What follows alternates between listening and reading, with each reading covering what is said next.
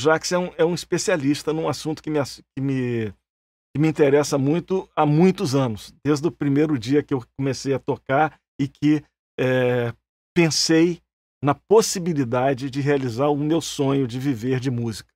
Porque eu venho de uma família que não tem nenhuma tradição, nenhuma tradição de, de, de pessoas que vivem de música. Eu não tinha a mínima ideia do que fazer quando eu era jovem, e isso me gerou um medo de, de, de fazer a carreira. Na realidade, é, um, é, um, é, uma, é uma questão que passou pela minha cabeça, passou na minha vida, que eu acredito que passa na vida de 90% dos músicos, pelo menos. É, aqueles todos que não vêm de, de uma família que tem é, uma tradição musical, que o cara já sabe que é possível, né? É, e mesmo, mesmo aqueles que vêm de uma tradição musical, às vezes ele, ele tem uma, uma. Porque aquele músico. Às vezes o cara vem de uma família musical, mas que o, o, o, o, o seu pai, o seu tio, o seu avô, seja o que for, apesar de ter sido um grande músico, muitas vezes ele fala, pô, foi um grande músico, mas morreu com dificuldade, não, não conseguiu é, é, viver de música, ou, ou, viveu de uma forma difícil, e isso acaba assustando as pessoas, né? Acaba botando a profissão do músico meio na berlinda. Então, a, a, eu, eu vejo assim que na sociedade tem muito um, um mito de que o músico ou ele é um cara de sucesso, né, absoluto sucesso da mídia, das gravadoras e tal, ou ele está morrendo de fome né? como se não existisse um mundo entre esses dois, esses dois extremos. Né? Existe um mundo, na verdade. Agora, eu acho, eu, eu, eu não só acho, mas eu sinto e estou vivendo isso, eu acho que a gente está na melhor é, fase, melhor época da, da vida do músico, cara, de, de, de possibilidades. Né? Então, é, eu, eu, eu tenho muito interesse nesse assunto, já que você é o craque, que você que domina, eu vou ficar, estou falando aqui um pouco e vou parar, daqui a pouco não falo mais, é, porque é, eu vejo, cara, muitas pessoas às vezes chegando para mim e falam, pô, mas está tão difícil, tá ruim, como é que você consegue? É? Eu falo, cara, eu vejo exatamente ao contrário, eu vejo que a gente está no melhor momento, nunca foi tão bom, a gente nunca teve as rédeas na mão. Pela primeira vez eu sinto que eu tenho as rédeas na minha mão e que eu faço da minha carreira aquilo que eu quiser fazer. Basta eu ter dedicação, algum investimento, é, saber entender as regras do jogo e, e sair para trabalhar com elas. Então, Jax, seja muito bem-vindo. Estou é, muito feliz de estar com você mais uma vez e poder é, poder ter você aqui falando um pouquinho para a plateia, para o público que está assistindo aqui ao vivo, sobre essa questão de viver de música, que é uma questão tão tão delicada para tanta gente, tantos músicos talentosos no mundo, no, no, no mundo todo e no, no, no, Brasil principalmente, mas no mundo todo acontece isso. Total. Bom dia, Jax. Legal, bom dia, obrigado, obrigado pelo convite aí mais uma vez. Eu também acredito que a gente está no melhor momento. Até eu estava pensando, pô, outro dia falando com minha assistente, a Débora, que trabalha comigo, falou, mas Jax, tu não pode dizer isso no, com essa pandemia e tudo. Eu tava, não, realmente tem uma pandemia, mas até, se a gente pensa, nesse momento de pandemia, se a gente estava uns 15 anos atrás, para um montão de gente seria terrível. Ninguém, terrível. Seria terrível. Porque o acesso à mídia, o acesso a ter você poder receber um dinheiro. Gente, como receber um dinheiro de alguém que está do outro lado pagando com cartão de crédito? Só isso, há uns, vai lá, oito anos atrás, era muito mais complicado. Então, tá complicado agora, mas voltando aí no cenário antes, seria muito pior. É... Muito pior. Muito, muito pior. pior. Então, não, tipo... Hoje em dia a gente tem milhões de opções, né? Milhões de opções. Exatamente. É. Então, é, gente, a gente está sim no melhor momento. E mesmo apesar da pandemia, que é uma situação muito chata, mas a gente está num momento muito interessante, realmente. para mim, muito empolgante. E claro que é mais uma coisa que a gente tem que fazer, né? Porque isso é má notícia, né? É que as pessoas não gostam de receber. Falar, pô, pô mas eu, eu tenho que trabalhar a música e também isso. Falar, sim, mas pensa, a boa notícia é, uns anos atrás, você não tinha nem que se preocupar, porque você não ia conseguir, simplesmente assim. Então, Exatamente. É tipo, meu, era Exatamente. um negócio que. Eu me lembro quando eu comecei, até lá com o trio corrente, eu comecei com o trio em 2009. Meu, no começo era muito frustrante. Porque eu tinha uma música que eu sabia que era, que era muito boa. Eu sabia. Né? Quando era a minha, até eu podia ter minhas dúvidas. Falar, pô, mas será que a minha é legal? Porque a gente, né, com a nossa, a gente não tem é. tanta. Não, eu sou bom pra caramba. Mas agora eu tinha a música do trio, que eu sabia que era muito boa. Eu não conseguia chegar nos caras, eu não conseguia chegar nas gravadoras, eu não conseguia chegar nos rádios. Sempre me faltava uma peça. Não sei se você já passou por isso, mas eu, eu ia nos festivais e eles falavam, ah, mas você não tem gravadora. Ah, tá bom. Aí eu ia na gravadora e falava, mas você não tem festival. Ah, gente, vai ter que se entender melhor aí, porque não tá rolando isso. Aí eu ia na, na, nos rádios e os caras falavam, mas você não tem gravadora. É, né, pois é, mas o cara do festival. Meu, era tipo, meu, ah, chega. É. e aí o um momento fala, bom, aí começou a chegar a internet, e aí esse jogo começou a mudar pra caramba, e agora tá nas nossas mãos. Claro que é um trabalho a mais, o que, sinceramente, eu prefiro ter esse trabalho a mais que não ter Pô. essa opção. Nada assim. Aquele lá era não muito comparação. pra mim. Era é. frustrante pra caramba. É. Era, um, era um negócio que, tipo, meu, era sempre implorando, sempre na base do milagre. Hoje em dia, na Exatamente. base do trabalho. Claro que trabalho dá trabalho, mas pelo menos você tá mais no controle. Então, é para isso que realmente é o melhor momento, eu acho. Também concordo total. É. Estou totalmente sintonizado com, com o que você está falando, estou vivendo isso na pele, é, entendendo esse mercado, tentando aprender cada vez mais e, e, e, tendo resultados muito bons, graças a Deus, tudo, tudo, funcionando, tudo assim. Você vê que tem técnicas que você, quando aplica, elas dão resposta. Então, é isso que a gente quer compartilhar hoje. Jax, é, é, eu, eu comentei é, é na internet que eu ia estar com você e pedir para as pessoas te fazerem perguntas. Tá? Tem muita gente que fez pergunta e, e eu, eu, vou estar lendo aqui a pergunta das pessoas. O Mário André, Mário André Pereira pergunta o seguinte: Em tempos onde se faz quase tudo online, como você enxerga o futuro das aulas presenciais? Acha que vão perder força com o tempo? Bom, legal pra caramba. Isso aqui é uma dúvida que muitas pessoas têm. Para mim, o online, ele não vem no lugar do offline, da, da entre aspas, vida real. É, é um complemento dos dois. É um complemento dos dois. Vamos pegar o exemplo da comida. Por que você pode pedir no iFood você 10 dias no restaurante? Não. Eu acho que você, o dia que você quer ir no restaurante, porque o restaurante é uma experiência diferente do teu iFood, né? Você vai no restaurante. Mas o iFood você pede o dia que fala, putz, meu, que preguiça de cozinhar, ou não deu tempo para fazer compras, Aí você pede o iFood, mas o iFood não acabou com o restaurante. Até se tu pensa nos caras dos restaurantes, eles, no, nesse Me... momento, eles também agradecem pra caramba que tem o iFood. Claro Exatamente. que a gente pode rever a situação dos entregadores do iFood. Eu sou, não sou também um. O, é. um, não tô falando que tá tudo maravilhoso, mas eu tô falando que, gente, o online não é no lugar do offline. É um complemento. Exemplo do Edu Ribeiro. Eu tô, não sei se as pessoas sabem, mas o Edu Ribeiro, baterista do Trio Corrente, super baterista. O Edu foi no. Eu comecei a montar o curso online dele em 2015. E quando eu comecei, o Edu falou, pô, mas Jackson, vai ser legal isso, mas eu, eu não quero deixar de dar minhas aulas presenciais, porque eu gosto disso. Edu, eu te garanto uma coisa: você vai ter mais, você não vai ter menos. E aí, o que que aconteceu? A gente começou a divulgar pra caramba, e, meu, o, o, DM do Instagram, do Facebook e tudo, é o tempo inteiro. Oi, Edu, por favor, posso fazer uma aula com você? Posso fazer uma aula com você? E o que, que acontece Exatamente. agora? Ele não depende mais dessas aulas presenciais, ele é um complemento. Então, ele pode dizer sim ou não, que antigamente era... Exatamente. Bom, o Edu nunca, nunca teve problema de trabalho, vamos dizer. Mas, mas é. vamos dizer que eventualmente teve um momento que ele falava, meu, ele pegava tudo.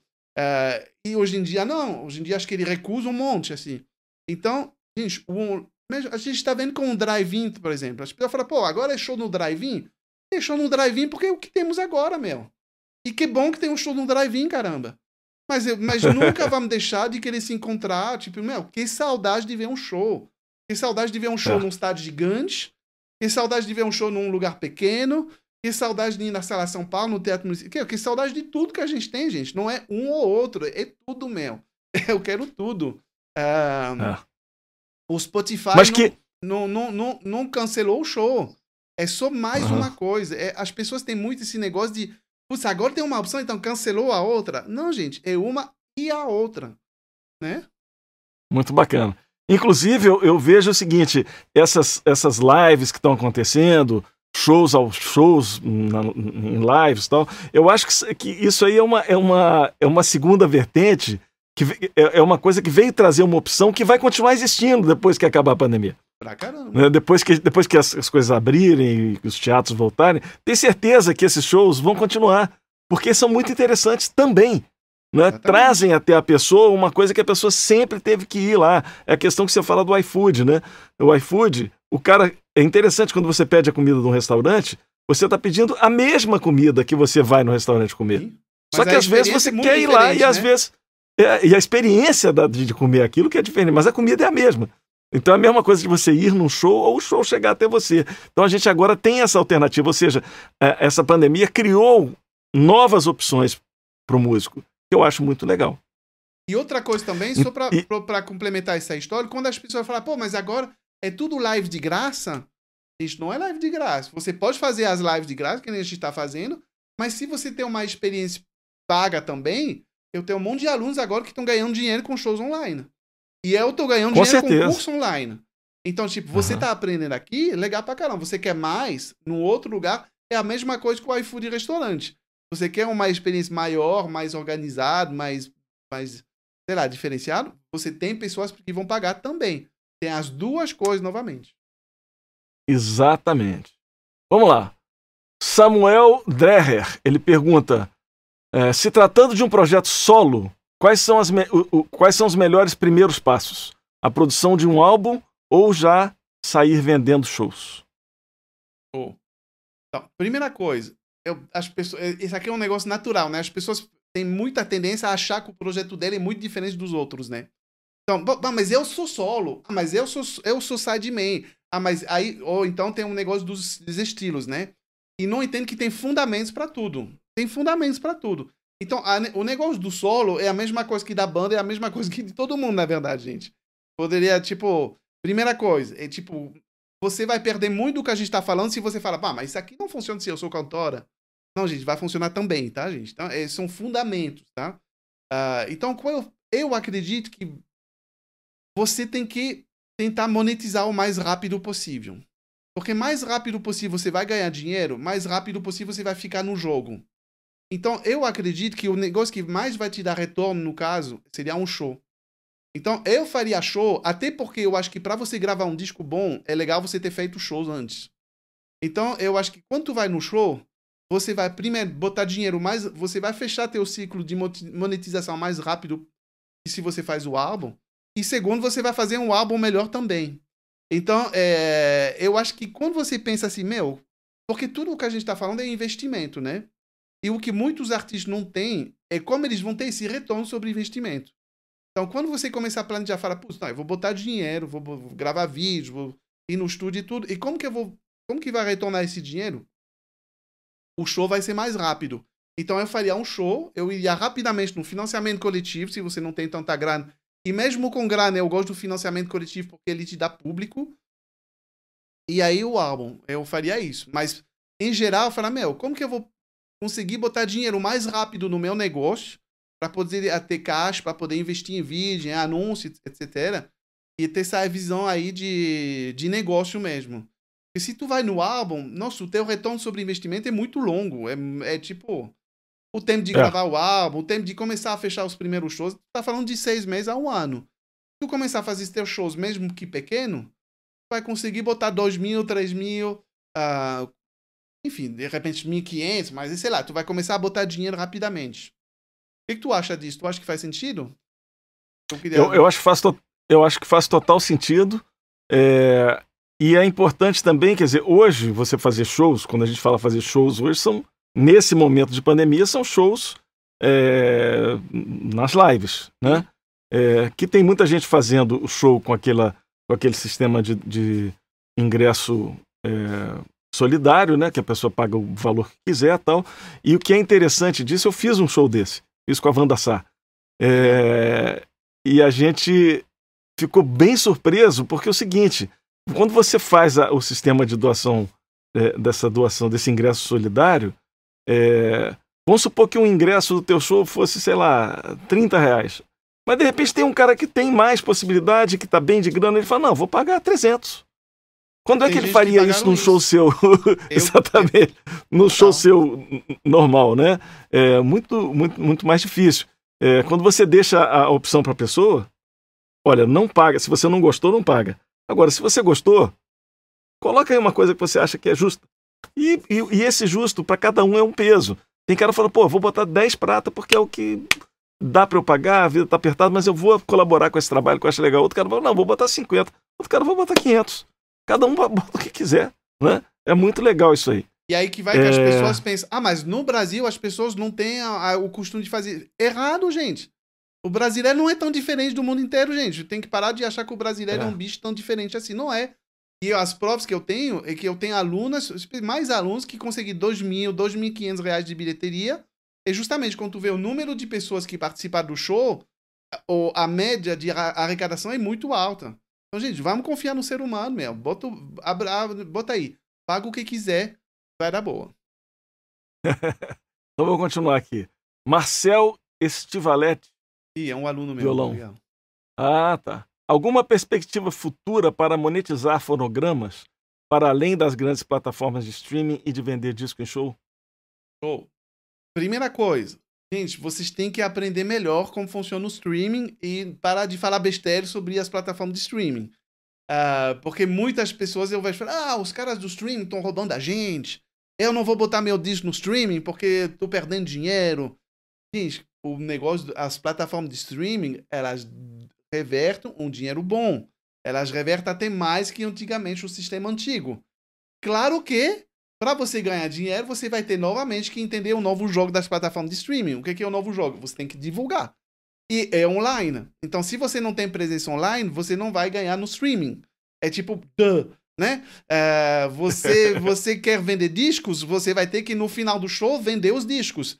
O que, é que acontece com as plataformas de streaming? As pessoas querem ganhar dinheiro com streaming, mas não divulgam nunca o streaming. Então não faz sentido. Aquele negócio não fecha, a conta não fecha. Então, Uh, eu fiz o evento ao vivo há um mês atrás, tinha alguém da Deezer. Gente, o povo da Deezer, do Spotify e tudo, não são os demônios da música. Tem que parar com esse negócio aí, tá? Então chega de falar besteira aí, não tá bacana. Então, primeira coisa, a monetização atualmente é na plataforma de streaming. Sinto muito. Por enquanto, eu não sei nada de, de, de opções para frente. Uh, então, primeira coisa é entender como funcionam as plataformas de streaming, saber de playlist, saber de pre-save, uh, você ter link aí das coisas que você está vendendo. Muitas pessoas não têm um Spotify for Artists, não tem um backstage do Deezer. Tipo, eu tô falando isso, falar o quê? O que, que ele falou? Tipo, gente, isso aqui é a base da história aí. Você tem que ter isso para você vender as coisas. Você tem que ter a tua música na Amazon. Uh... E o que eu tô falando é que eu já, já fui esse cara. Eu me lembro que os primeiros dias do Trio Corrente, eu ia na Tratória e falava, porque nossa distribuidor na época, putz, eu, eu tava eu cara, espero se o Maurício está aí escutando isso, Maurício Bussab da Tratório, é, espero que ele vai entender, mas eu tava um pouquinho impressão de ir no inimigo. No inimigo do sentido do cara que, tipo, meu, eu tenho que ir nesse cara, mas esse cara não é meu parceiro. E quando eu comecei a entender o que, ele, o, que o distribuidor faz, o que a plataforma de streaming faz, eu comecei a entender, espera aí, não, isso aqui é um parceiro. Se a gente trabalhar junto, a gente vai crescer junto. Então, primeira coisa do negócio é falar, gente, esses caras não são nossos inimigos. Base, né? Porque eu sei que muitas pessoas pensam isso. Vejo muitos músicos falar, não, eu vou vender meu disco, mas eu vou esconder o streaming. Cara, como assim, cara? Você tá escondendo aonde tem dinheiro. Não, não tá, tá, tá tudo errado isso. Então, primeira coisa é isso. E segunda coisa é entender dessas plataformas, divulgar teu álbum regularmente, todos os dias, entender de redes sociais, porque é clique, né? Hoje em dia tu vende clique. Você vai no Spotify, clique. Uh, então, tudo isso, se você não está online, você não vai vender streaming. Uh, e não esquecer que em vários países uh, ainda dá para vender CD sim, tá? E novamente, a ideia de você vender CDs ou vinis é da pessoa ganhar uma experiência diferente. Então, quando você gosta muito do artista, sinceramente, o suporte pouco importa. Tipo, sei lá, o teu artista preferido aí amanhã ele vai lançar um disco, tu vai, se tu gosta muito dele, tu vai querer ter alguma coisa a mais que o streaming. Então, é, eventualmente, hoje em dia tem pessoas que vendem vinil, que tá funcionando super bem, mas eu vejo em shows, final do show, o, CDs, o CD ainda vende, Mas de qualquer jeito, o maior dinheiro está no streaming mesmo.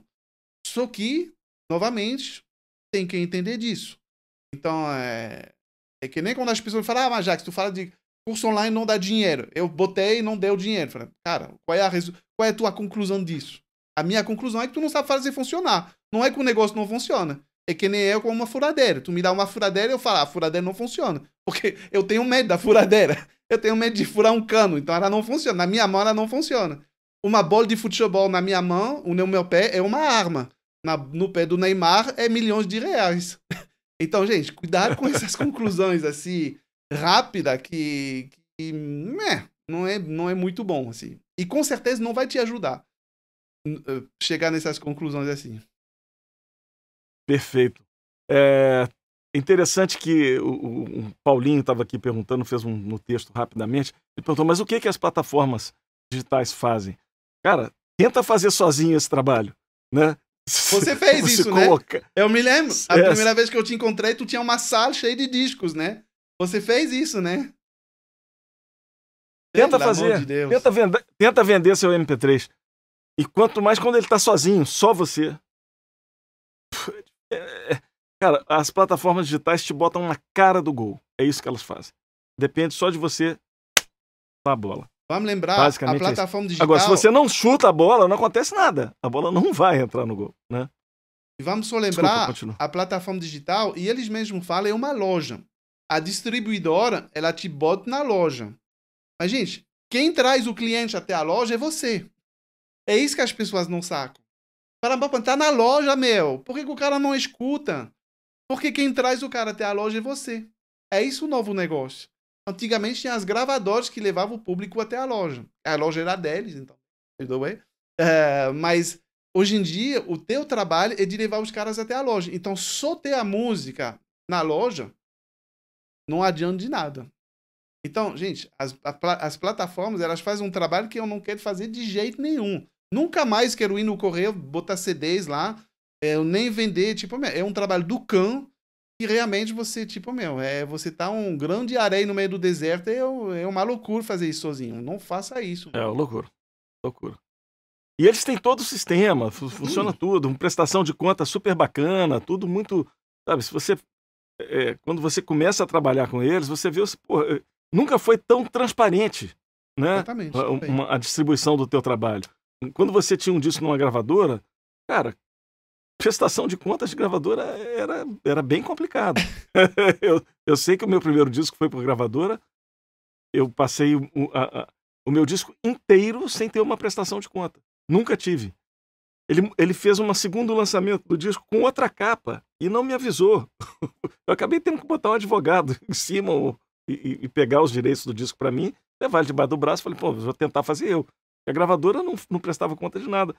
Para um cara pequeno como eu, imagina, não acontecia mesmo. Mas quando eram. E se você pensa mesmo as, as grandes gravadoras? O disco nunca foi numerado. Não sabia, entendi, né? Uau. É, mesmo os, grandes caras. Hoje em dia, bicho, tem um streaming, você tem acesso. Ah, teve um streaming. Onde foi? Ah, foi lá no interior da, da, da Etiópia. Ok. Ah, teve um cara lá no interior da Etiópia. Pois é, isso também é muito importante. As pessoas não se dão conta do alcance é. que você consegue. Tipo, eu, eu, recebo todos os meses, eu, eu tô na PlayAx, uma super plataforma que você vê os dados lá. E dentro do Spotify for Artists e do Backstage do Disney também você tem esses dados. Eu tenho meu disco lá que eu não divulgo, assim. Eu não divulgo porque, enfim, é preguiça minha, enfim, eu tô em outras coisas. Mas eu fico espantado como tem pessoas que escutam meu disco em lugares que eu nunca fui. E eu não sou é. ninguém, é. e eu não trabalho nisso. Tipo, tá lá meu disco há séculos. Uh, então, gente, cuidado com essas coisas. Tipo, meu, você quer chegar no Japão. Tipo, se você não tá no streaming, meu, complicou a tua vida, assim. Uh, você, enfim. Monetização de, de, de, fonograma, por enquanto, é lá. Novamente, eu não tô falando que é o mundo das maravilhas, que tá tudo lindo. Eu só tô falando que é o que temos e que é um negócio ainda novo, que está todo mundo tentando entender como fazer isso melhor, e que, novamente, a ideia de chegar e falar, putz, esses caras são filhos da mãe, eles estão me roubando, não vai lhe ajudar em nada, assim, em nada. Ah, Jax, tem a pergunta aqui do João Neves, João Neves.music. Ele fala, como lidar com a insegurança na hora de arriscar para dar os próximos passos? Uau! Aí, aí vasto negócio, porque tem uma frase que eu gosto muito de um cara, acho que é o Stu McLaren que fala isso, que é de um outro cara, ele fala New Level, New Devil. É que a cada nível você vai ter seus novos demônios, né? Então, eu, hoje em dia eu tenho meus demônios do nível onde eu tô. Você deve ter os seus, né? E cada um tem os seus, né? Então, primeira regra é que os demônios nunca, nunca, nunca, nunca somem-se. Você vai só ter uns novos. Então, é. Então, é tipo, aceitar isso, primeira coisa. Aceitar que, tipo, o negócio tá, tá, vai tá sempre novo. É um saco, mas ao mesmo tempo eu acho que dá o gostinho legal da vida, né? Senão, tipo, meu, cheguei no. Cheguei em um nível e agora tá, tipo, sempre igual, eu acho que seria um saco. Então, uh, primeira coisa. Segunda coisa, eu acho que quando você tem uma, uma visão. Quando você começa a aprender melhor do negócio, né? Você. Tipo, você aprender um instrumento hoje em dia não seria um negócio tão assustador, porque você já entendeu. Você aprendeu com a guitarra, claro que se você vai no violino, você vai ter um, uns desafios do arco, mas eles não vão ser tão diferentes que os desafios do, do pique, né? Também. É, é, é diferente, claro. Mas é uma mão direita e uma mão esquerda, basicamente, né? E como tirar um som.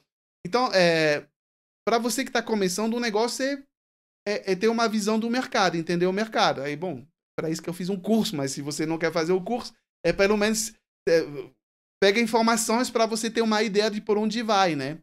Tem um mapa aí um pouquinho. Uh, então, primeira coisa. E segundo, eu, eu sempre vejo assim, meu, qual é o risco de você errar? Normalmente não é muito risco de morte, né, nesses casos, né? E a gente fala, pô, mas eu vou fazer um negócio e ninguém vai ver. Bom, mas se ninguém viu, qual é o problema? tipo, tá bom, né? Eu faço tantas coisas que ninguém se dá conta, meu. Isso é o que as pessoas não veem, porque, mas é tipo, falar, pô, mas aqui tu tá. É, mas tu deve ter um monte de séries que você começa no, no café lá em casa, fica a dica prêmio tu faz um mês e fala, meu, agora, uhul. E tu vai, ninguém viu. Tu para, tu faz uma nova e tu continua, pô. Né? Claro. É, é tipo. Então eu acho assim. Eu vejo, pra mim, o risco maior é de você não fazer nada, de ficar triste pra caramba, de ter uma vida chata. Então é. Então, isso pra mim é o meu maior medo. Aí o resto, tipo, meu, eu vou errar. É. E o negócio também é muito legal, que também as pessoas não se dão conta, gente. É que no digital, no mundo atual, o investimento, pedágio, né, para você entrar num projeto é 10 vezes, 100 vezes menor que antigamente. Então, tu vai fazer um. Tu quer começar um, um projeto? Meu, tu faz uma live, não custa nada. Tu monta um Insta, não te custa nada. Tu vai botar, vai lá, 300 reais de anúncios. Ó, putz, se não deu certo, tu vai perder 300 pilas. Sim, legal, mas pensa em antigamente. Tu ia ter que entrar em estúdio, prensar, Tipo, fazer vídeos há uns 10 anos atrás era caríssimo. Uh, editar um vídeo era tipo, meu. era um negócio muito maluco. Uh, então, hoje em dia, os, o, o, o risco até financeiro de você errar é tão pequeno. E aí eu acho que é isso o negócio. É você. Eu tô cheio de clichê nessa hora, mas é começar pequeno e crescer, né? Então é tipo, meu. A, a ideia, eu acho, é fazer coisas pequenas e testar. Né? Tipo, é isso, que é isso. Tá, vamos lá, tem a pergunta aqui da do não sei como é que se é da Loiva Oliveira. É, Para quem está começando e não está vendo muito resultado, vale a pena continuar persistindo? Então, eu acho que isso aqui é uma pergunta de meio de aqui, alguém que já está olhando para o plano B, né? Eu acho que se você está começando a olhar para o plano B, é que você já está no plano B. Uh, porque. E aí, é, meu, isso aqui é uma pergunta que você se faz, assim. Cara, tudo demora, meu. Eu acho assim, a, a, tua, a tua bússola é se você quer muito o negócio. Tocar um instrumento demora pra caramba. Tipo, no começo é. Meu, é tipo, eu com contrabaixo acústico. Eu queria muito tocar contrabaixo acústico, acho que nem tanto. Porque, meu, primeira vez que eu toquei o ar que eu vi que o negócio tava difícil, eu falei, tá difícil o Gutovich não falou que era difícil, por exemplo, ele foi lá e fez, né? tipo, o Ron Carter não achou difícil, ele foi lá e fez. Eu já achei mesmo, ah, muito difícil, pô, não, não vou ter resultado agora, parei. Então, tipo, agora o, o baixo elétrico, tipo, isso aqui estava difícil, mas eu, para mim foi importante, foi legal, eu, quis Agora, o, o, todas, todas essas coisas que eu tô fazendo de, de de coisa online e tudo, é difícil pra caramba, mas eu quero muito fazer, eu vou lá e faço. E, e para mim não tem, não tem opção de não fazer. Então, é, eu acho que quando tu começa a te perguntar, será que eu será que eu, que eu, que eu persisto ou não? Acho que você já meio que falou tchau pro projeto aí. E aí o negócio é voltar para dizer, meu, será que eu quero muito isso ou não, assim? Não sei, o que, que tu acha disso? Tô, tô muito grosseirão, eu, mas eu, eu, acho que é meio assim, não? Não, não, eu acho que tem isso, mas eu acho que tem uma outra, tem uma outra vertente também que é interessante, é que a pessoa está fazendo isso já, e não está vendo resultado, mas ela está fazendo isso ela está tendo uma boa orientação para fazer isso? Também. Ou está tentando fazer por conta própria? Porque às vezes a pessoa. Tá, ah, deve ser por aqui, ela está tentando, está tentando, não dá certo. Talvez não seja por aí, por onde você está indo, né? Por onde a pessoa está indo. Às vezes a pessoa está indo num caminho, aquele caminho não vai chegar onde ela está querendo. Também. Porque ela está usando é. ferramentas de forma errada. Como você falou, né? A pessoa não sabe usar as ferramentas, às vezes não conhece as ferramentas que tem, não sabe usar as ferramentas que existem. É... Então, se for nesse caso, aí eu falo, não vale a pena persistir, porque você vai estar persistindo no erro. Sim, né? sim, sim. É melhor você, você pegar. E, e aí, nesse caso, Jax, é, é, eu quero fazer uma recomendação. É, é, é, não quero que isso soe como nada, mas eu vou recomendar o Jax, pô. Pô, se você já fez o curso do Jax, conhece o cara, já fez o trabalho, experimenta. Experimenta. Tipo assim, ah, a minha última experiência minha última experiência. Faz o curso do Jax, usa, começa, aprende quais são as ferramentas, como usar as ferramentas. E aí, se você não conseguir resultado, aí talvez você fale, é, realmente isso não é para mim, porque se você não conseguir, conseguir resultado com, a, com, as ferramentas certas, sabendo usar as ferramentas, é porque provavelmente você não está tendo desejo suficiente para encarar o trabalho que essas ferramentas vão te dar. Porque vai te dar trabalho vai te dar trabalho. Agora, fazendo o trabalho vai dar certo. É basicamente isso. Ah, você está né? super é certo. Eu, estou cada vez mais.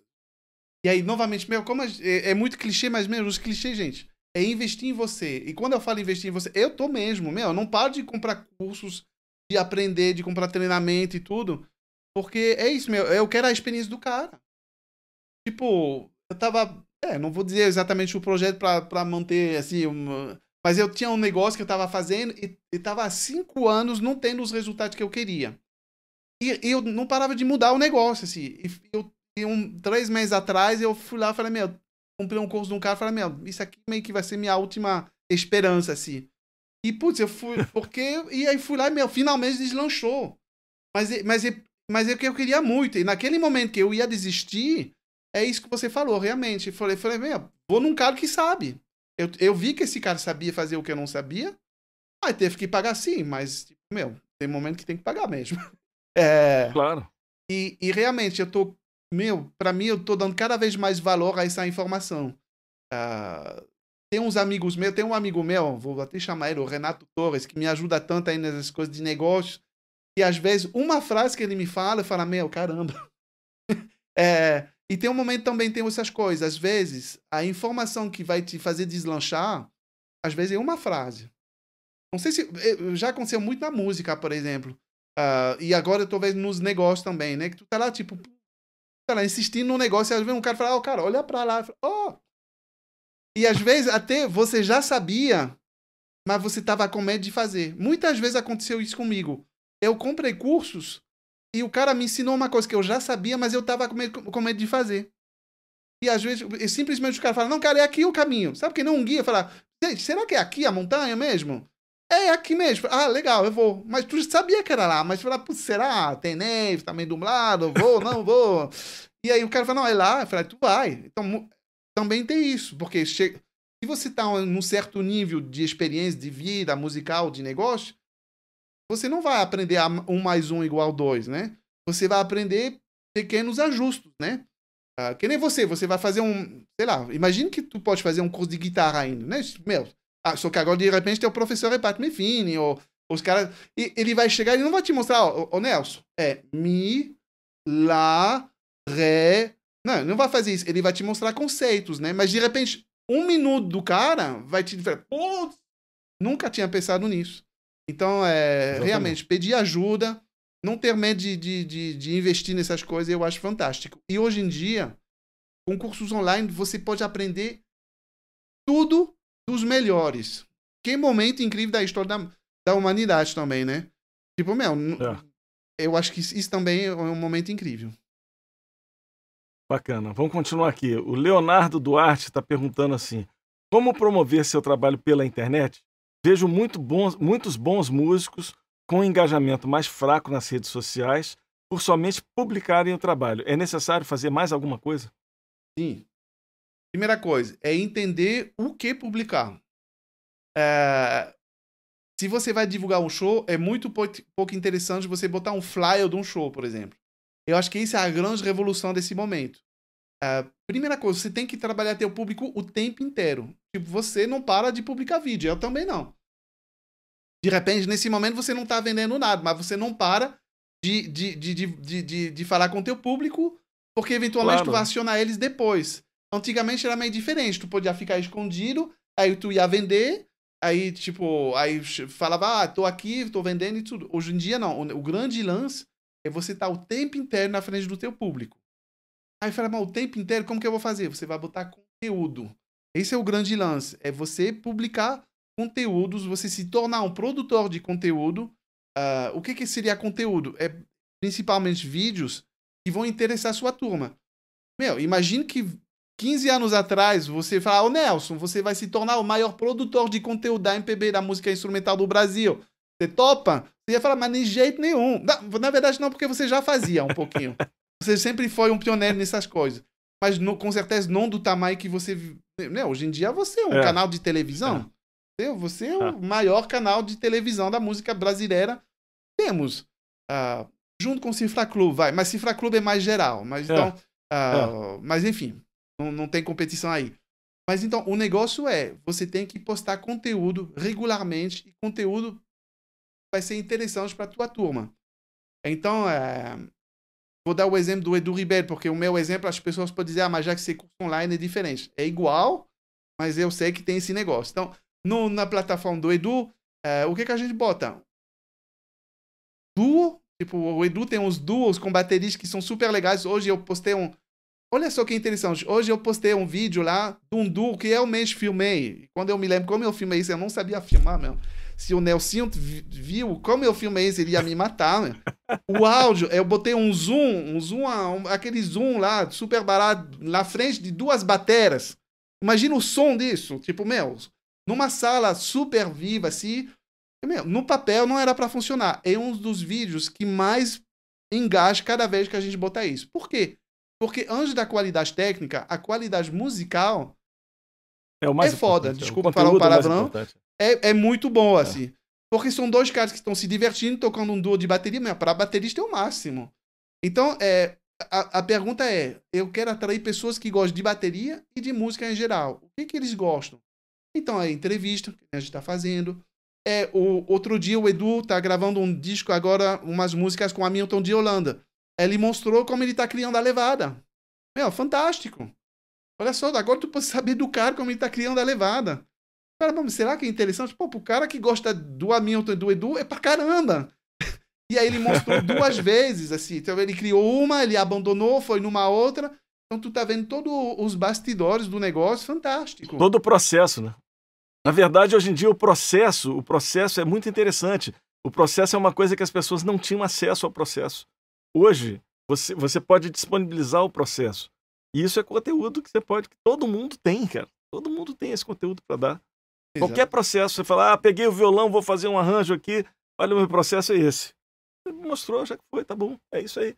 Pessoas que estão curiosas para saber como funciona o processo. E o que as pessoas Vambora. não sacam é que é isso que a televisão tá fazendo. É tipo, meu, eu acompanho o Irmãos à Obra o tempo inteiro.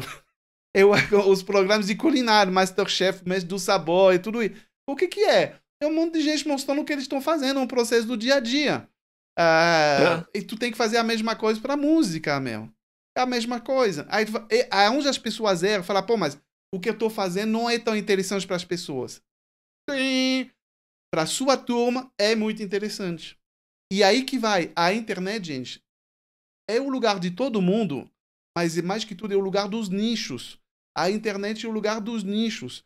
Então, se tipo, você aqui é o nicho da, do Fica Dica Prêmio. Dos caras que gostam de música, de, de viver de música. A minha nicho é music business. O nicho do Edu é música instrumental e bateria. E as pessoas na internet se encontram em cima de nichos, que às vezes crescem tanto que viram, sei lá, Felipe Neto, 34 milhões de assinantes. Mas ele começou pequenininho, um negócio super na margem, tudo, até hoje ele é. É engraçado que, apesar dos 34 milhões, ele, ele continua na margem, né? Coisa bizarra. Mas.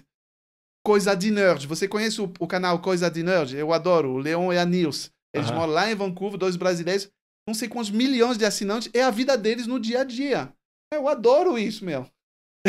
então, é, faça o teu nicho e, e conta as tuas histórias e as pessoas vão assim. Muitas vezes, quando as pessoas não têm engajamento, é que elas não sacaram isso. Tá, tem, tem, tem duas perguntas aqui que eu vou juntar, tá? Tá. É do Edvar Venâncio e do Flávio Ramos. É, o Edvar Venâncio pergunta assim: um bom compositor consegue viver do seu trabalho? E o Flávio Ramos pergunta: qual o rendimento do compositor em cima de uma música? Ele ganha por vezes que a música é tocada, por show, cantor, etc. Como é isso? Tá. Aí tem, tem, tem, tem tantas opções disso. Eu falei com o Fernando Moura no meu último evento ao vivo, que é um, do, um grande compositor de trilhas, assim, que é um cara fantástico. Então, um compositor vive das suas músicas, aí, novamente, vai depender como. Tipo, o Fernando vive super bem. então, é. Novamente, vai ter que entender o, o jogo. Qual é o jogo do compositor? O maior dinheiro está em trilhas. E se você consegue botar isso numa TV, aí jackpot total. Então, é. o, o, de repente eu vou, eu vou ter que liberar um dia essa entrevista com o Fernando Moro porque ficou espetacular. Ele tem um livro, gente. Vocês vão no site dele, ele tem um livro. Ó, dica básica. Se você é compositor, vai comprar, ou não sei se. Ele, ele, ele deu de graça no evento, não sei se ele ainda tá de graça, mas o Fernando Moura tem um baita pianista, compositor, tem um livro sobre isso. Então, você é compositor, você tem que entender novamente aonde está o dinheiro, né? Então, você pode vender uma composição para alguém, aí como que tu vai ganhar nisso? Tu vai ganhar os teus direitos autorais, tu pode vender a peça. Por exemplo, eu vou encomendar uma peça pro Nelson. Ô, Nelson, me faz 10 músicas pro meu álbum. Eu vou te dar um cachê e depois vou te dar os direitos, né? Tu vai ganhar, se eu começar a minha música a tocar pra caramba, tu vai ganhar os direitos. Uh, mas também um cachê. Aí, aí depois eu, essa música minha vai numa numa, sei lá, um jingle de TV. Putz, aí o, o Nelson vai ficar feliz, porque o, os direitos autorais dele vão, vão subir pra caramba. Uh, enfim, novamente tem muitas opções, assim, é, é uma pergunta muito vasta, assim, mas novamente aponta para um fato. Você vai viver disso se você entende disso. E o Fernando Moura, ele vive disso, um, porque é um super compositor, claro, óbvio, mas também porque ele sacou muito bem aonde está o dinheiro. Ele sabe fazer um briefing com uma, uma produtora de vídeo. Ele sabe. Ele, ele, ele, meu, tu fala com ele, tá claríssimo que ele sabe onde está o dinheiro. Então, novamente, o conhecimento de negócio vai te ajudar 100% aí. Uh... E, novamente, o que eu falei antes, a pequena introdução que eu fiz, é que compositor não é tão diferente do resto do mundo, gente. As pessoas chegam e falam, mas já que eu sou compositor, tu viu que alguém me falou, eu sou artista solo. Aí o outro falou não sei o quê. O negócio é entender que hoje em dia o teu trampo é entender de negócio, divulgar absurdamente o teu, teu trabalho e a venda tá na sua mão, assim. Basicamente, assim. Então, o compositor é igual tem, mesmo. Tem uma coisa interessante, é, é, Jacques, eu, eu já vi alguns compositores reclamando assim, ah, mas, pô, o, o, o ECAD não paga nada, tal, não sei o quê, tal. Aí eu pergunto, cara, assim, mas você é associado a qual é, a, a, qual entidade arrecadadora? Ele, nenhuma. Eu falei, pô, você não vai receber nunca. Porra. Não vai receber nunca. Aí vai continuar reclamando que não paga. Mas você já se associou a uma entidade arrecadadora que vai lá no ECAD ver os teus direitos e puxar para você e você vai dar um percentual para ela, ela vai te pagar o resto? Ah, não. Ah, mas também esses caras sei. Ah, então, então esquece. Então vai lá fazer sozinho. Tá? Então eu vejo o seguinte, é essa posição da gente reclamar das coisas, ela, ela, ela pode ser fácil reclamar, mas é difícil viver das suas coisas se você fica só reclamando. É melhor você entender como funciona e tirar proveito das coisas que existem para que elas trabalhem para você, para o seu trabalho. Então, se você é um compositor, mas você não registra suas músicas, você não não não está é, não tá associado a uma entidade arrecadadora que vai te representar junto ao ECAD, tem várias, o BC, a Mar, Abramos, tem, tem várias. E, e, é só você chegar lá e escrever e, e informar. Minha, minha música é essa, essa, essa, essa. e eles vão ficar ligados, procurar saber aonde é que sua música está tocando ou não está tocando e vão estar tá te dando vão estar tá te dando o seu quinhão disso aí. Né? Agora, se você nunca se você nunca fez isso, aí realmente o ECAD não funciona. Não vai, Outra dica básica, quando você trabalha, quando a gente fala de composição, você vai ter que se aproximar de uma editora também, né? Tem que se entender de editora. Ah, o que, que faz uma editora? Então, basicamente, uma editora ela vai ser o, o empresário das suas composições. Ela vai tentar encaixar suas músicas em, em novelas, em jingle, em, uh, enfim, em vários lugares. E, gente, também, quando a gente fala que é o melhor momento pra, da história da música, hoje em dia tem um negócio que você não pode não saber que está acontecendo, é que tem muitos vídeos produzidos. Mas muitos vídeos produzidos. E junto com muitos vídeos produzidos, tá precisando de muita música para ir com esses vídeos. Então, a quantidade de música que é produzida é para esses vídeos é gigante. Então, novamente, é um mercado muito grande que você tem que entender. Tem uma pergunta muito boa aqui do Rod Sant. Quantas áreas ou pilares você divide para ganhar a vida com a música? Exemplo, aulas, gigs, etc. Uau! Caramba, então vamos lá. Uh... Bom, primeiro é fazer shows, né? Obviamente. Uh, fazer shows. Eu, eu saquei isso. Eu acho que você também, lá desde que eu fui para Nova York, Nova, quando eu fui para Nova York, na França tem um sistema muito legal que chama uh, seguro de, de, de, trabalho, de desemprego, né, para os músicos. Então a França é meio que um negócio, uhul, a gente tá de boa e tudo. Normalmente é mais soft assim. Não é totalmente as férias para viver de música, mas é mais tranquilo. Cheguei nos Estados Unidos, não existia isso nada, né? Lá é tipo a selva aí, que como é aqui. E aí eu saquei que lá, as pessoas que conseguiam uma carreira mais tranquila eram os caras que também ganhavam dinheiro dando aulas. E lá tem um, um, um circuito de, de, o mercado da, da, das escolas de música nos Estados Unidos é gigante, né? É um dinheiro gigante, assim, da, das universidades, escolas privadas e tudo. Então, eu saquei lá que, meu, quando tu tem esse dinheiro que entra regularmente, você não fica tão pressionado em fazer qualquer gig para qualquer dinheiro, né? Então, quando você consegue misturar essas duas fontes de renda, da educação e do show, você, para mim, te dá uma estabilidade muito maior. E hoje em dia, a super boa notícia é que tu pode fazer isso com um curso online que vai. Curso online, não tô falando que é um negócio que é você botar lá e vai dormir e acorda de manhã com o dinheiro no bolso, porque dá trabalho, mas é muito menos que você fazer as suas 10 horas de aulas diárias numa escola de música. Então, é. E é muito mais no seu tempo e nas suas regras. Meu corpo, minhas regras. Meu curso, minhas regras também. Então, é, eu, eu falaria show, curso online Aí depois vai ter gravação, vai ter workshops também, super importantes. Você tem uma forma de você fazer palestras, tipo, tu vai em festival, vai fazer um show, tu pode complementar teu cachê com um workshop, por exemplo. Você faz isso super bem. Uh, ah, de repente o, show, o cachê do show não era tão bom, mas com o workshop tu vai fazer à tarde, antes da passagem de som, fica, fica mais legal. Aí tem todos os produtos derivados, o merchandising. Confesso que no Brasil é um pouco mais complicado, porque não tem esse negócio de dropshipping que a gente tem nos Estados Unidos, na Europa, que você tá vendendo uma camiseta que é feita em qualquer lugar do mundo e o cara vai lá, paga, você nem tem estoque, né? Uh, aqui é um, ainda não chegou tão forte isso aí, tá chegando, mas enfim, é basicamente isso. Tem, um montão de coisa. O legal é você botar no papel e sacar que tem coisas que são mais um, ah, tem o direito autoral, uh, tem um, o, negócio do streaming, ah, você vai ter coisas que são, entre as passivas, tipo direito autoral. Tu vai cuidar dele uma vez, tu vai, isso, tu vai lá na UBC, na, na coisa lá, tu vai fazer teu ISRC, tu vai dizer, ó, oh, eu tô aqui, eu moro aqui, CPF aqui, conta bancária é isso. Uh, isso aqui, depois tu não tem muitas coisas para fazer em cima disso, basicamente. O que, que é o trabalho que tu vai fazer? É divulgar. Mas divulgar tu vai fazer a mesma coisa para shows, para curso online, para direito autoral. É isso que eu falo. O, o, o, o, dominó da divulgação é um dominó que vai fazer cair um monte de outros. Então, para isso que dominar a divulgação, vai levar muitas coisas juntos, juntas. Então, é, às vezes pode parecer muitas coisas, mas se você organiza bonitinho, tu vai ver que não precisa pensar em tudo o tempo inteiro. Eu fui claro nessa história aí? Fez sentido o que eu falei? Acho que foi. Acho que foi claro e eu, eu queria dar um depoimento também de como eu sempre organizei a minha vida nesse sentido. Legal.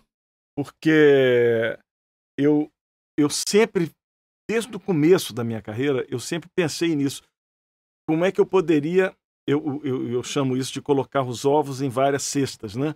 E você né, tem os ovos, você bota numa cesta, porque quando uma cesta cai, quebram, não quebram todos os ovos, isso. quebram alguns ovos, mas você tem outras cestas ali com, eu sempre tive isso na minha vida de estar, tá, assim, é, tocando o meu trabalho, dando aulas, tocando no trabalho dos outros, isso. gravando, ou seja, podendo ser um músico de estúdio, gravando o meu próprio trabalho, fazendo a minha carreira, também trabalhando como sideman, escrevendo livros, compondo. É, ou seja, é, eu, eu, descobri que eu podia abrir um leque de, de, de, de coisas é, e que essas coisas estariam uma suprindo a outra. Quando uma tivesse menos, a outra vai estar mais. E com o tempo eu fui descobrindo a questão da. da eu, eu, você chama de renda passiva, eu chamo de renda residual. É a renda que. Uma coisa que você faz uma vez e ela continua te rendendo para sempre. Pô. Então, uma música, você compõe uma música, é, você não precisa compor essa música de novo. Imagina o seguinte: pega o, o, vamos pegar casos agora, né? Falar dos casos famosos. Pega Tom Jobim. Até hoje a família dele vive do Garota de Ipanema, recebe dinheiro do Garota de Ipanema. Vou pegar o meu caso particular, vamos pegar a coisa que dá renda residual. É, bom, eu tenho meus direitos autorais, mas vamos falar de livro. O meu livro Arte da Improvisação, eu escrevi ele há mais de 30 anos atrás, há 30 e, quase 35 anos atrás. Esse livro me rende há 35 anos. Todo mês entra um dinheiro desse livro. Vamos então, pegar um começar do zero mais. O caso da tua música, o Brooklyn High. Você gravou a música você fez um livro com ela. Hoje em dia as pessoas estão tocando essa música. Essa música vai ter tua, ter tua galinha do ouro, né? Tipo, ela, Exatamente. Ela, ela, ela é, um, é, um, negócio que tu fez uma vez que te dá várias coisas. Então, eu acho que Exatamente. o negócio é esperto é você começar a sacar. É, isso eu, eu tento fazer muito. Tipo, por exemplo, eu fiz um evento ao vivo. Pô, dá um puta trabalho fazer um evento ao vivo. Legal. Mas como que, fazendo um evento ao vivo, como que eu vou poder ter vários produtinhos, vários outros outra sede que eu vou criar com uma, um trabalho só. Então, primeiro, o que, que eu fiz? Depois eu abri as inscrições do meu curso online, com todo o público que eu fiz. Show de bola. Uh, todas as minhas redes sociais cresceram pra caramba. Show de bola. Três coisas. Agora eu tenho vídeos que eu posso eventualmente vender separado. Eu não vou fazer isso, mas eu poderia. Uh, agora eu tenho 30 horas de conteúdo pro YouTube. Eu falo de conteúdo para Instagram, eu tenho 60 horas, de, ou sei lá, muito mais ainda. Um, eu boto de bônus nos meus cursos. É, eu poderia fazer um. Eu tenho tanto material de direito autoral de streaming, eu poderia fazer um mini curso de direito autoral, um mini curso de streaming, só com aqueles negócios. Enfim, tu faz um negócio uma vez e tu fala, meu, como que eu poderia usar várias vezes isso? Eu fazia muito Boa. isso em turnês, por exemplo, com trio também. Tu vai fazer uma turnê e fala, pô, legal, eu vou fazer uma turnê. Como que eu posso botar workshops? Como que eu posso vender discos? Como que eu posso eventualmente achar um trampo para um dos três gravar com o artista que tá lá? Como que eu posso. Tipo, meu, tu vai fazer um negócio uma vez e tu tenta agregar em cima, é começar a trabalhar de uma forma mais inteligente ou pelo menos eficiente, assim, para você não, não, não dar tiros assim de vez em quando. E é, um, é um trabalhão e tu não. É isso, começar a planejar mais. Acho que a palavra é planejar, né? Jax, obrigado, cara. Obrigado por essa avalanche de informações super importantes. A gente acaba batendo muitas vezes na mesma tecla, mas é, eu acho que é, que é assim mesmo, que é importante as pessoas entenderem que existe um caminho, que existe uma possibilidade, e, e eu faço isso. Um dos motivos de eu te trazer aqui é porque eu tenho um, um, um orgulho danado dessa nossa profissão de músico, e eu tenho uma. É, é quase como uma missão para mim é, desmitificar essa questão de que o músico é, é, né? Tem tanta gente que tem vontade de realizar esse sonho, né? Que nasce com, esse, com talento, que quer fazer e que às vezes por medo, né? Ou por não conhecer as regras do jogo, acaba é, se desviando. Eu, eu conheço pessoas, cara, eu conheço gente, assim, é, pessoas já com mais idade, com 60 e tantos e 70 anos, que tocam muito bem. Eu fico pensando, cara, esse cara se fosse músico, tivesse se dedicado como primeira profissão a música, esse cara seria um músico excepcional, né? importantíssimo. Mas os caras, por medo, não fizeram e porque também não conheciam a regra do jogo. Né? Basicamente por causa disso. Então eu acho assim, é... vamos conhecer a regra do jogo, vamos entender como funciona isso e vamos tirar um partido para nós. Porque quanto mais músicos bem-sucedidos a gente tiver no mercado, não estou falando de sucesso, de sucesso tal da mídia, não. Então, bem-sucedido, pessoas conseguindo pagar suas contas, fazendo suas famílias, conseguindo manter suas casas, né? e, e, e vivendo um padrão de vida bacana. Quanto mais pessoas estiverem assim, mais respeitada vai ser a profissão do músico. Né? Então eu tenho esse como quase como um, uma missão assim que eu quero mostrar para as pessoas é possível. Agora não dá para ficar tentando fazer de uma forma desorganizada. Né? Tem, que, tem, que, tem que procurar quem sabe, aprender. Opa, esse cara está tá fazendo um trabalho bacana, que é o caso do Jax, está fazendo um trabalho excepcional hum, e, e, muito louco. O Jax ainda ele, ele, ele virou como se fosse um coach de, de músicos. Né? Ele pega o cara e fala: Ó, oh, bicho, é isso que você tem que fazer, aquilo, aquilo. Ele, ele até deixou de fazer isso para ele mesmo, né? Como músico, você deixou de fazer isso. Sua profissão mudou, né? Você deixou de ser o músico para ser o coach do músico. Falou, bicho, olha o seguinte, faz isso, isso, isso e começa, vai começar a dar certo.